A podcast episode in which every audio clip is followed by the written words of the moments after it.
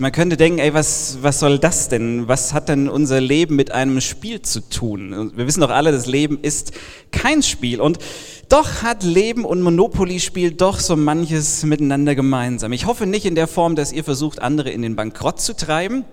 Aber ja, manchmal ist es doch im Leben so, da gehst du irgendwie zurück auf los. Manchmal läuft's einfach nicht so richtig. Und in anderen Zeiten, da wirst du vom Glück verwöhnt, du hast einen Sechserpasch nach dem anderen und es flutscht einfach. Ja, und dann, dann gibt es diesen Stapel im Leben mit diesen Ereigniskarten. Diese Karten, die du einfach ziehen musst, weil du auf irgendeinem so Feld gelandet bist und du hast keine andere Wahl, als einfach die nächste Karte zu nehmen, die da jetzt oben aufliegt. Und die kann alles beinhalten. Die kann beinhalten, geh in den Knast oder du gewinnst den zweiten Preis beim Schönheitswettbewerb und bekommst dafür 400 D-Mark oder sowas. Warum auch immer man für einen zweiten Preis beim Schönheitswettbewerb 400 D-Mark bekommt. Egal. Aber genau so ist es in unserem Leben doch auch. Wir wissen nicht, was kommt. Wir wissen nicht, was kommt. Du weißt nicht, was kommt. Ich weiß es nicht. Keiner von uns weiß, was kommt. Wir hoffen, wir hoffen, dass es irgendwie gut werden wird. Aber so wirklich wissen, tun wir es nicht. Bei den Kindern, die wir gerade gesegnet haben, da ist es doch auch so. Wir alle hoffen und beten, dass ihr Leben gelingt. Deswegen machen wir das. Ihr Eltern, ihr habt euch entschieden, die Kinder ganz bewusst unter Gottes Schutz und Segen zu stellen. Das ist was ganz, ganz Wertvolles. Aber was genau passieren wird, wie die Biografie, die einzelnen Biografien aussehen werden, das wissen wir nicht. Garantien, dass eure Kids schmerzlos durchs Leben kommen werden, die haben wir leider auch nicht.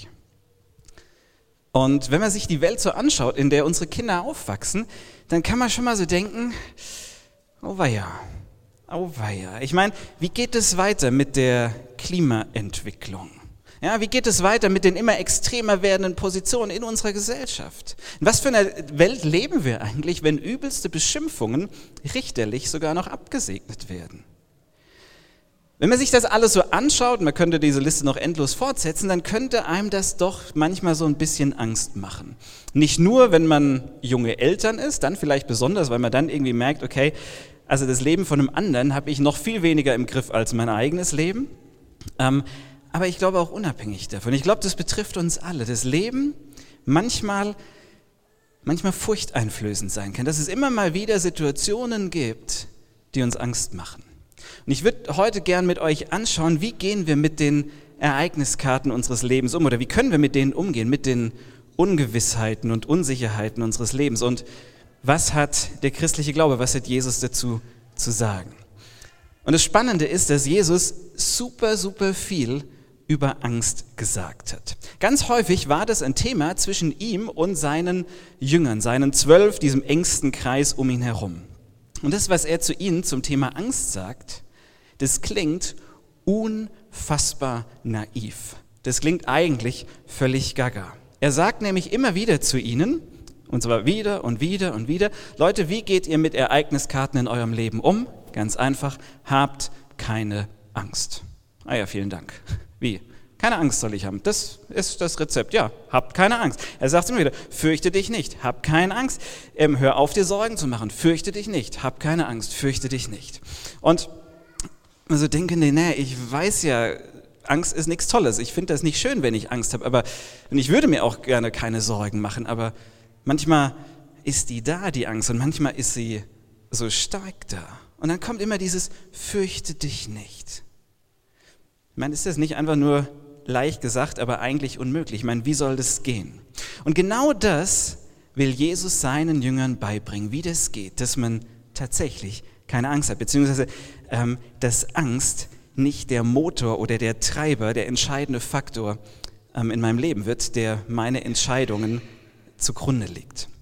Und er macht mit seinen Jüngern so eine Art Programm und das hat er mit mehr oder weniger Erfolg bei ihnen quasi mit ihnen durchgeführt. Und das schauen wir uns an. Die Situation ist folgende. Ähm, Jesus hat gerade seine zwölf engsten Jünger ausgewählt. Ich meine, das ist schon cool, wenn du äh, sagst, hey, ich bin einer vom allerengsten Kreis. Das hätten sich noch mehr damals gewünscht, aber diese zwölf, die hat er ausgewählt. Und ähm, das ist sozusagen die Gang um Jesus. Und er hat die zwölf und er sagt, so, jetzt habe ich euch zwölf. Jetzt zeige ich euch mal das große Bild. Ich sage euch, was passieren wird. Und die sind alle total gespannt, ja, um was geht es jetzt eigentlich? Was haben wir hier gerade unterschrieben? Und dann sagt er, ich sende euch wie Schafe unter die Wölfe. Schafe unter Wölfe. Ist irgendwie nicht so eine coole Idee. Also wenn du Schafe zu Wölfen schickst, dann bleiben da ein paar blutige Fetzen am Ende. Ja? Ähm, das ist mehr, mehr nicht. Und Jesus sagt, okay, jetzt wo ihr hier unterschrieben habt, ich sage euch mal kurz, was im Kleingedruckten des Vertrages steht, ähm, ich sende euch wie Schafe unter die Wölfe. Und dann macht er noch weiter und sagt, und wisst ihr was, es ist noch nicht alles. Ihr werdet geschlagen werden und ihr werdet verhaftet werden. Also fürchtet euch nicht. Und man denkt, äh, Moment, ähm, ich glaube, die Jünger, die haben sich so angeschaut, so gegenseitig mit riesen Fragezeichen im Gesicht, so, Moment, Moment, haben wir irgendwie was verpasst? Haben wir ein Mittelteil in der Message verpasst? Haben wir gerade vielleicht einen Sekundenschlaf gemacht? Denn es ergibt ja überhaupt keinen Sinn. Denn wenn du wie Schafe unter Wölfe geschickt wirst, dann wäre das ja gerade eine Situation, um dich zu fürchten. Wie soll das gehen? Sich nicht zu fürchten, wenn man schon ahnt, was für eine Karte da im Stapel steckt. Dass, wenn man schon ahnt, dass Schwierigkeiten und Herausforderungen kommen, dass die nächste Zeit alles andere als leicht wird. Und Jesus hat es mit seinen Jüngern immer und immer wieder trainiert. Er hat sie in Situationen gebracht, in denen sie gelernt haben, dass sie tatsächlich keine Angst haben brauchen, dass das gar nicht furchtbar naiv ist, sondern höchst sinnvoll, ganz egal wie die Umstände sind. Und eine dieser Trainingssituationen, die findet am See Genezareth statt. Und das lesen wir in Matthäus, Matthäus Evangelium Kapitel 8. Und da heißt es, er stieg in ein Boot und seine Jünger folgten ihm. So, die steigen jetzt mit Jesus in so ein kleines Boot und sie rudern raus und wollen ans andere Ufer. Und wie sie mitten auf dem See sind, dann passiert es, und der Evangelist Matthäus, der war mit im Boot, ähm, der schildert das folgendermaßen, und siehe, da erhob sich ein gewaltiger Sturm. Nicht nur irgendein kleines Stürmchen, nicht nur ein Sturm, sondern ein gewaltiger Sturm, ja, also richtig dick. Und einige von diesen Jüngern, die waren früher Fischer, ja, die kannten sich aus. Und wenn die sagen, ja doch, das stimmt schon, das war ein gewaltiger Sturm, dann war das nicht nur eine steife Brise, sondern richtig mächtig. Und der Sturm war so gewaltig, sodass auch, so lesen wir weiter, sodass auch das Boot von Wellen zugedeckt wurde. So, wenn dein Boot von Wellen zugedeckt wird, dann ist es kein Spaß. Ich habe selber mal ein Jahr lang auf einem Schiff gearbeitet und ich war in verschiedenen Stürmen weltweit unterwegs, Hurricanes und alles dabei. Und ich kann euch sagen, ich war da bloß ein Jahr, aber wenn die erfahrenen Seeleute Angst gekriegt haben, wenn die angefangen haben mal zu schreien und zu rufen, oh my God, we're gonna die, äh, so wir sterben, dann wusstest du, okay, jetzt, jetzt wird es echt blöd. Ja, wenn so Landratten schreien, dann denkst du, ja komm, die ist so. Aber wenn die erfahrenen Seeleute Panik kriegen, dann denkst du, okay, jetzt, jetzt haben wir echt, jetzt sind wir in Trouble. So. Und das war, wir hatten Situationen, da ist sowas passiert. Das war nicht ohne. Aber wir hatten Kabinen mit Dach und Fenster und Wand drumherum, wo wir drin waren. Jesus und seine Jünger, die hatten sowas nicht. Das war ein kleines Boot äh, ohne Überdachung und irgendwas, die waren alle klatschnass. Die sind in diesem Sturm von einer Ecke in die nächste geflogen. Ähm, die waren dabei, Wasser immer wieder rauszuschöpfen, weil die Wellen immer wieder ins Boot geschlagen sind. Und dann kommt ein unglaublicher Satz in dieser Geschichte. Jesus aber schlief. Ich meine, keine Ahnung, wie er bei dem Regen und dem Lärm und diesem Seegang geschlafen hat, aber so haben die, die Jünger die Situation beobachtet. Matthäus der da dabei war, als er das Jahre später aufgeschrieben hat, hat er vermutlich beim Aufschreiben immer noch den Kopf geschüttelt und sagt, ey, wie der bei diesem Chaos schlafen konnte, keine Ahnung, aber so war es halt. Was machen die Jünger? Sie gehen zu ihm und wecken ihn auf. Jetzt nicht so ganz sanft, so Jesus, Entschuldigung, dass wir stören, so wie man so seine Kinder morgens weckt. Nein, nein, nein. Sondern laut und energisch und voller Panik und sie schreien, sonst hätte man ja bei diesem Sturm überhaupt nichts gehört, weil das ist laut und laut und laut. Und sie schreien, Herr, hilf, wir sterben. So, Jesus wacht auf. Und das Lustige ist, der steht noch nicht mal auf, sondern der richtet sich so auf einem Ellenbogen auf, stützt den Kopf auf und sagt, ihr Kleingläubigen, warum seid ihr so furchtsam? Wie bitte, Jesus, wir verstehen dich nicht, das ist so laut hier. Ihr Kleingläubigen, warum habt ihr solche Angst?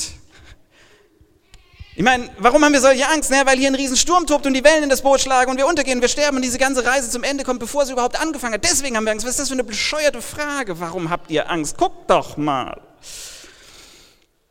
Diese Geschichte, die wird oft als Jesu Sturmstillung bezeichnet. Und das stimmt natürlich.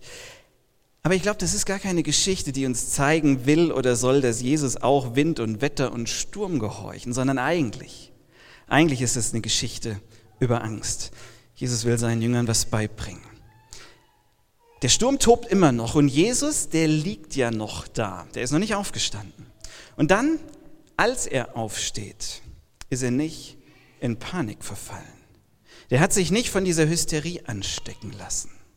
Jesus ist nicht in Panik geraten. Meine, lass dir das mal auf der Zunge zergehen. Gott, Gott gerät nicht in Panik. Dein himmlischer Vater, der gerät nicht in Panik.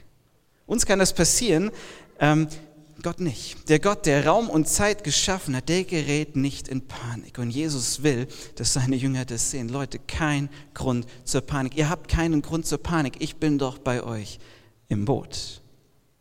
Und dann heißt es, und er stand auf oder er steht auf und beruhigt den Sturm und es wurde ganz still. Also am Ende steht er auf, in aller Ruhe und dann wird es ruhig.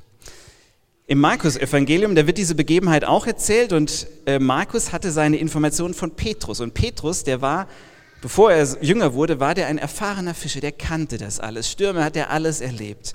Und als er mit Markus zusammensaß und ihm erzählt hat, was er so mit Jesus erlebt hat, da hat Markus ihn gefragt, ja Petrus, und wie ging es dann weiter? Was ist dann passiert? Wie ging es dann weiter? Es war ruhig und dann? Und dann hat Petrus gesagt, wir aber fürchteten uns mit großer Furcht. In diesem Satz steht zweimal, wir fürchteten uns nicht nur, sondern mit großer Furcht. Doppelt Furcht. Wir hatten noch mehr Angst. Ja, warum hattet ihr noch mehr Angst? Es war doch, der Sturm war doch jetzt vorbei. Nee, wir hatten Angst, weil wir uns gefragt haben, wer ist dieser Mann? Wer ist dieser Mann? Mit was für einer Urgewalt sitzen wir hier eigentlich gerade im Boot? Wer ist dieser Mann? Wer ist dieser Jesus? Das ist die alles entscheidende Frage, die dieser Text aufwirft. Wer ist dieser Mensch? Was ist es für ein Mensch? Offensichtlich ein besonderer, einer, der bei einem riesigen Sturm nicht in Panik gerät und der in der Lage ist, in Stürme einzugreifen. Was ist das für ein Mann? Und wenn man diese Frage stellt, schließt sich eigentlich die nächste Frage an, nämlich die Frage, na, wie steht der eigentlich zu mir? Ähm, muss ich vor jemand mit so viel Macht nicht eigentlich Angst haben? Wie steht der zu mir? Und auch darüber spricht Jesus mit seinen Jüngern in so einer Art Debriefing, einige Zeit nach der Bootstour, ähm, so eine Auswertung. Er sagt, also Leute, erinnert euch nochmal, das ist in dem Boot, habe ich euch was beigebracht. Bitte, bitte, bitte, habt keine Angst vor irgendwas, habt keine Angst vor Menschen, die den Leib töten können. Also für Menschen, die euch umbringen können. Vor was soll man denn sonst noch Angst haben? Ja, habt keine Angst vor irgendwie sowas. Wenn, dann müsstet ihr Gott fürchten. Der ist noch viel mächtiger. Und dann macht er weiter, er sagt, aber auch vor dem müsst ihr bitte, bitte keine Angst haben. Und er verdeutlicht, ähm, was er sagen möchte mit einem Beispiel. Er sagt, kauft man nicht zwei Sperlinge für einen Groschen. Und wir lesen das so und denken so, ja, keine Ahnung kauft man zwei Sperlinge für einen Groschen. Ich weiß noch nicht mal, was ein Sperling ist und ich weiß nicht, wozu man zwei Sperlinge kaufen sollte. Ähm, aber für die Jünger damals war klar, ja klar, zwei Sperlinge, ein Groschen. Logisch, das ist der aktuelle Preis. Ähm, der Groschen war damals die kleinste Münze, die es gab. Kleiner geht es nicht. Du kannst dir also nicht einen Sperling kaufen. Ja, so ein kleines Geld gibt es gar nicht. Du kaufst immer zwei, die gibt es immer im Doppelpack. Also ein Sperling ist quasi wertlos. Gibt es immer einen Doppelpack. Und dann sagt er weiter, und dennoch fällt kein einziger von ihnen auf die Erde ohne euren Vater. Ja, selbst den wertlosesten Sperling sieht Gott. Und dann macht er weiter und sagt, alle eure Haare auf eurem Haupt sind gezählt. Bei manchen von euch ist das gar nicht so schwierig mehr, aber auch bei den anderen, die mit mehr Haaren, auch da sind sie gezählt. Ähm, darum fürchtet euch nicht. Ihr seid besser als viele Sperlinge. Wieder dieses fürchtet euch nicht. Das war Jesu Art, mit den Sperlingen zu sagen, wisst ihr was, Leute, ihr habt einen persönlichen Gott, einen, der euch kennt, einen, der dich kennt, der dich beim Namen nennt, der deine Umstände kennt. Der weiß, welcher Sturm gerade in deinem Leben tobt. Der kennt dich und du bist ihm wichtig. Und das zu wissen, das wirklich sicher zu wissen, das verändert so viel. Und ganz viele von uns hier im Raum, die können das bestätigen von der Vergangenheit her, dass in Phasen der Verzweiflung, wo vielleicht manches kaputt gegangen ist, wo Angst hätte überhand nehmen können, da hat dieses Wissen den Unterschied gemacht, dass du wusstest, ey, Gott sieht mich und er ist bei mir und ich bin ihm wichtig. Da habt ihr gespürt, hey, komisch, ich verzweifle gerade nicht, sondern ich habe Frieden, irgendeinen übernatürlichen Frieden, obwohl die Situation gerade eigentlich zum Verzweifeln ist. Die Jünger, die sind mit Jesus unterwegs und die verstehen das und sagen, ja, okay, der meint es scheinbar ernst, wir sollen von nichts Angst haben, weil wenn Jesus keine Angst hat und nicht in Panik gerät und weil der allmächtige Gott mich wichtiger als so ein Sperling findet. Und dann nimmt Jesus sie ähm, auf den nächsten Einsatz mit. Und das ist sozusagen Trainingslager 2.0. Und da wird es, finde ich, wirklich lustig, ähm, weil dann Folgendes passiert. Sie sind wieder an einem See und dann heißt es da, und dann nötigte er die Jünger, in das Boot zu steigen. Er zwang sie. Er drückte sie, er schubste sie. Jesus zu den Jüngern so, hey Leute, wie wär's mal wieder mit einem kleinen Bootsausflug? Und alle so, oh nee, nee, komm, nee, nee, nee, bitte nicht, kein Bootsausflug. Wir wissen, wie das das letzte Mal abgelaufen ist. Das ist gar nicht gut gegangen. Ähm, wir laufen, wir laufen ans andere äh, Ufer. Das ist kein Problem, wir sind zwei Tage unterwegs, wir, wir laufen lieber. Und ihr sagt, nee, nee, komm, lasst uns, lasst uns mit dem Boot fahren. Aber wisst ihr was, wir machen es anders. Und er schiebt sie so rein und die denken noch, komm, er steigt auch ein. Und dann schiebt er so das Boot, gibt dem so einen Schubs und sagt, ich habe hier noch kurz was zu erledigen, ich komme nach. ihr fahrt einfach mal alleine los. So, und jetzt rudern die da los und sie rudern und rudern. Dann kommt irgendwann ein Wind auf, es wird dunkel, es wird Nacht, Gegenwind. Sie rudern komplett gegen den Wind und sie kommen kein Stück voran, wie auf so einer Rudermaschine. Ja, du ruderst und ruderst und bewegst dich halt keinen Zentimeter voran. Und dann passiert es, Jesus, so wird es berichtet, kommt ihnen auf dem Wasser entgegengelaufen. So, und wenn ihr jetzt heute hier sitzt und denkt, ey, ganz ehrlich, also wenn dass ein Sturm aufhört zu toben, ja, dafür kann es ja ganz natürliche Ursachen geben. Das kann auch einfach zufällig sein, dass es mit dem, wo Jesus was gesagt hat, dass es dann zeitlich zusammengefallen ist. So, aber wenn du mir jetzt erzählen willst, dass er auf dem Wasser laufen kann, ja, bin ich raus aus der Nummer. Also das ist ganz ehrlich. Und ich kann das verstehen. Äh, ich kann diesen Gedanken sehr gut nachvollziehen. Aber weißt du, der Punkt ist überhaupt nicht, ob er auf dem Wasser gehen kann oder nicht. Sondern die Message dieser Story ist eine andere. Die Jünger, die so viele Einheiten zum Thema fürchtet euch nicht bekommen hatten. Deren erste Reaktion ist, sie schrien vor Furcht. Sie schrien vor Furcht, mal wieder, weil sie dachten, ey, da kommt ein Geist.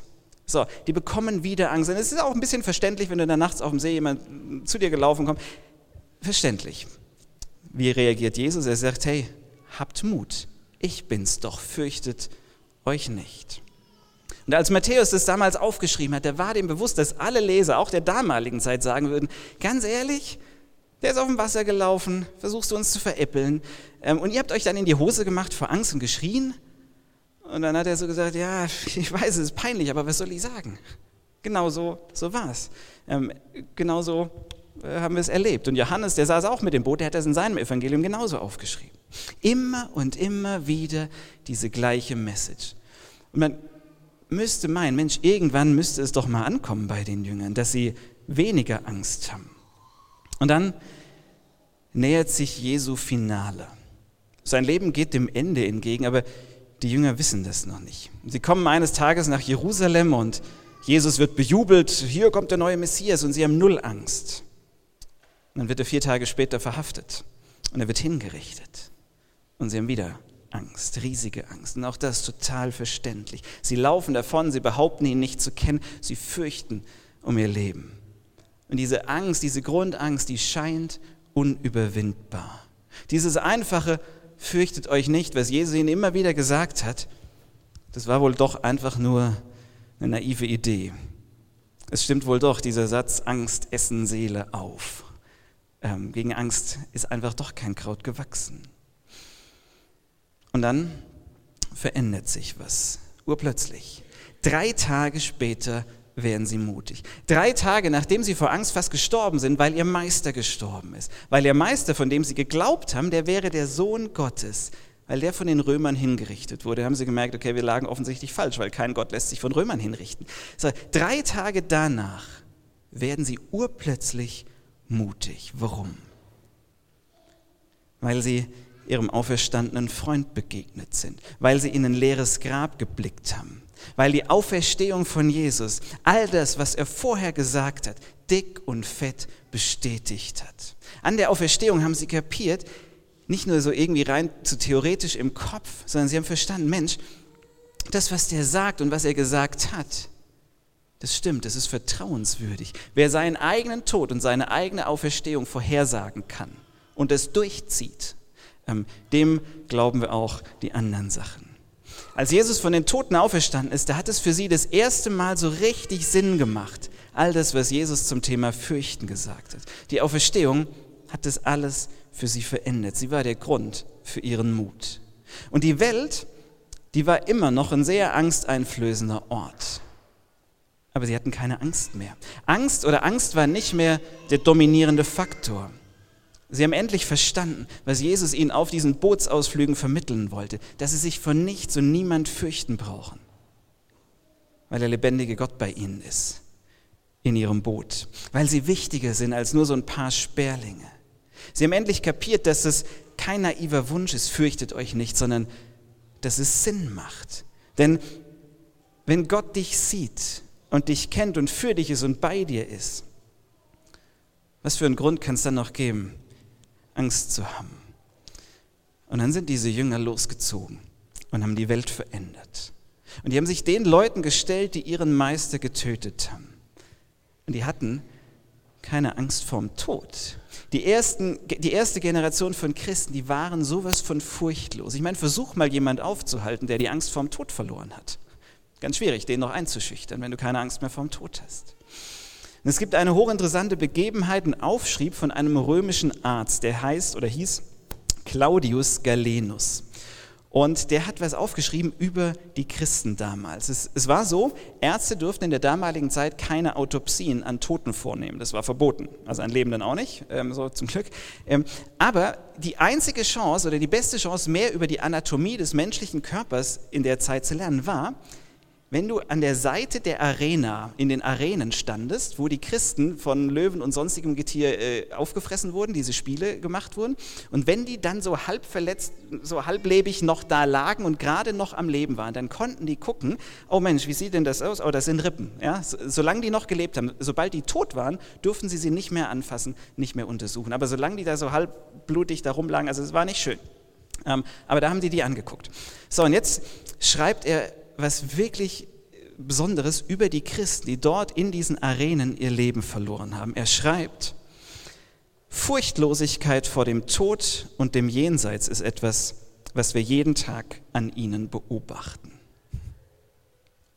Er sagt, ich habe die alle untersucht, die da am, am Sterben waren, und ich habe das jeden Tag gesehen. Die hatten keine Angst mehr vor dem Tod und vor dem, was danach kommt. Wie geht das?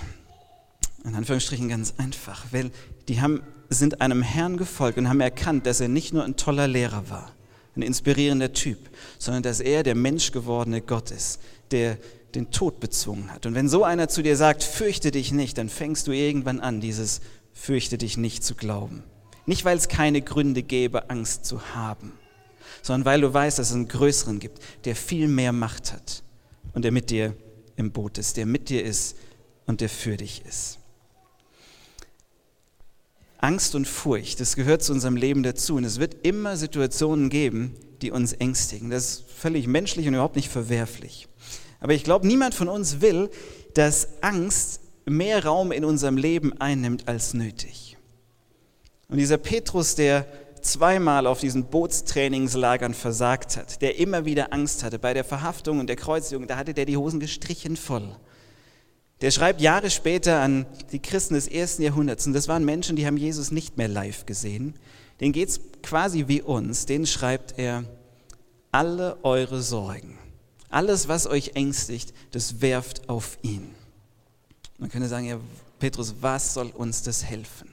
Was bringt mir das? Und die Antwort von Petrus kommt dann, denn, denn er sorgt für euch. Petrus, der musste Unglaubliches erleiden. Der ist irgendwann von Kaiser Nero hingerichtet worden. Aber der war voller Vertrauen in das Versprechen, das Jesus gemacht hatte, dass Jesus ihm versprochen hatte, den anderen Aposteln, und das verspricht er uns, nämlich, dass er bei ihm sein würde und dass egal was passiert, dass er niemals aus Gottes Hand fallen würde. Und ja, das ist für ihn nicht gut geendet. Ist hingerichtet worden. Aber Jesus hatte nie versprochen, dass alles easy und leicht würde. Aber was bei Petrus war, ist, er hat das größere Bild gesehen. Nämlich, dass er mehr ist als nur ein Körper. Und dass es um mehr geht als nur unsere paar Jahre im Hier und Jetzt, sondern das ewiges Leben. auf ihn wartet. Und ich würde euch eine Frage stellen. Die Frage lautet, wo in deinem Leben gibt es Angst? Wo gibt es Sorgen? Bei welchem Thema, das war jetzt schon die zweite Frage, jetzt kommt die dritte, das ist immer die gleiche. Wo gibt es Angst? Wo gibt es Sorgen? Bei welchem Thema spürst du diesen Knoten im Bauch? Ist es deine kipplige Ehe, die Sorge um Finanzen? Ist es deine Gesundheit, dein Job, die Zukunft, wenn du an dich denkst oder an Menschen, die du lieb hast? Ich glaube, wir alle kennen, wenn wir uns diese Frage stellen, kennen wir Situationen, wenn wir die an uns ranlassen, die uns Angst machen. Und ich möchte euch jetzt zum Schluss eine, um eine Übung bitten. Stell dir mal vor, stell dir mal vor, wie dein Leben aussehe, wenn diese Sache bliebe, die dir Angst macht. Angenommen, diese Umstände blieben gleich, aber du hättest keine Angst mehr.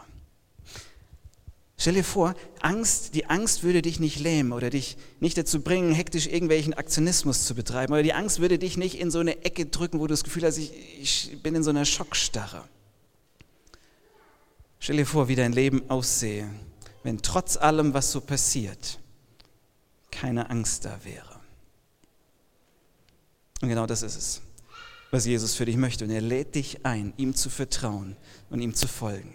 Und wenn du das nächste Mal merkst, wie Angst dich zu überwinden droht, wie sie dir den Atem nehmen will, dann erinnere dich daran. Ganz egal, was dich ängstigt, da ist einer. Und er ist größer und er ist stärker und er ist für dich und er sagt zu dir, fürchte dich nicht. Amen.